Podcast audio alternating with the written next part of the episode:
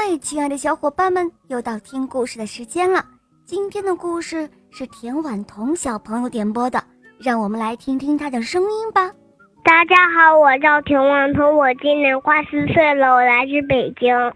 我喜欢小肉包童话《恶魔岛狮王复仇记》，我也喜欢《萌猫森林记》。八月二十二号我就四岁了，我想点播一个故事，故事的名字叫《会说话的卷心菜》。好的，小宝贝，在这里我祝你生日快乐。下面我们就一起来收听田婉彤小朋友点播的故事吧。会说话的卷心菜，演播肉包来了。熊奶奶从地里摘来一颗卷心菜，熊奶奶手拿着菜刀，刚想把刀切下去，只听到卷心菜就发出了叽里咕噜的声音。熊奶奶吓了一跳，这个卷心菜怎么会有声音呢？是自己耳朵出毛病了吗？她又仔细的听，卷心菜真的。在叽里咕噜地说着话，熊奶奶大叫了起来：“哦天哪，卷心菜在自言自语呢！”他侧着耳朵听了半天，也不知道卷心菜究竟在说些什么。他跑出门外，喊来了河马先生。河马先生也竖起了耳朵听了老半天，也不知道卷心菜。究竟在说什么？熊奶奶又去找来了兔子先生。兔子先生竖起了一对长耳朵，听了半天，他说：“哦，这颗卷心菜一定说的是外语，所以我没有学过，也就听不懂了。”这个时候，有一位青蛙大婶走了过来，她也好奇的听一听。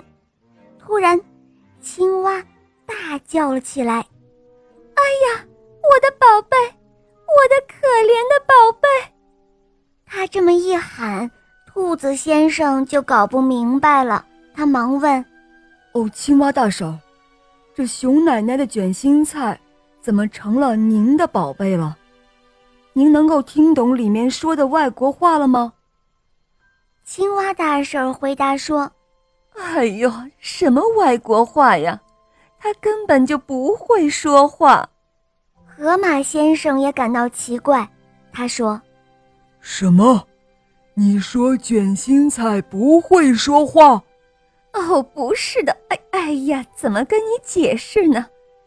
这卷心菜里面啊，是我的小宝贝，它失踪两个月了。那个时候。刚从小蝌蚪变成了小青蛙，只会呱呱的叫，还没有学会说话呢。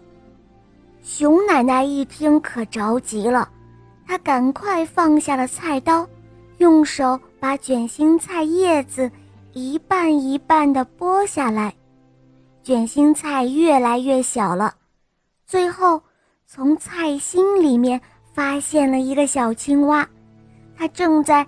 叽里呱啦的叫着呢。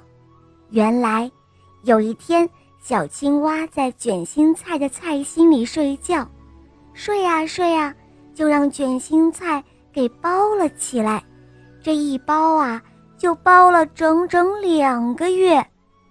熊奶奶为了庆祝青蛙找到了自己的小宝宝，赶紧用卷心菜熬了一锅汤，请大家。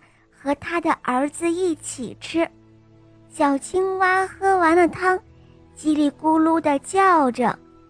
青蛙大婶说：“我的小宝贝在称赞熊奶奶做的卷心菜汤真好喝，熊奶奶，真的谢谢你了。”青蛙大婶高高兴兴地领着孩子回家了，而熊奶奶呢，从这以后啊。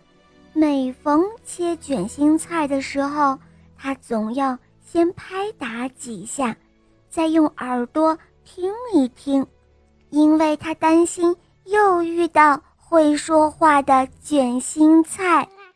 好了，小伙伴们，今天的故事肉包就讲到这儿了。田婉彤小朋友点播的故事好听吗？嗯，你也可以找肉包来点播故事哦。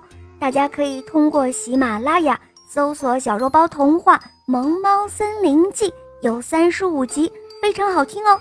小伙伴们赶快搜索收听吧。好了，田婉彤小宝贝，我们一起跟小朋友们说再见吧，好吗？小朋友们再见了。嗯，小伙伴们，我们明天再见哦，么么哒。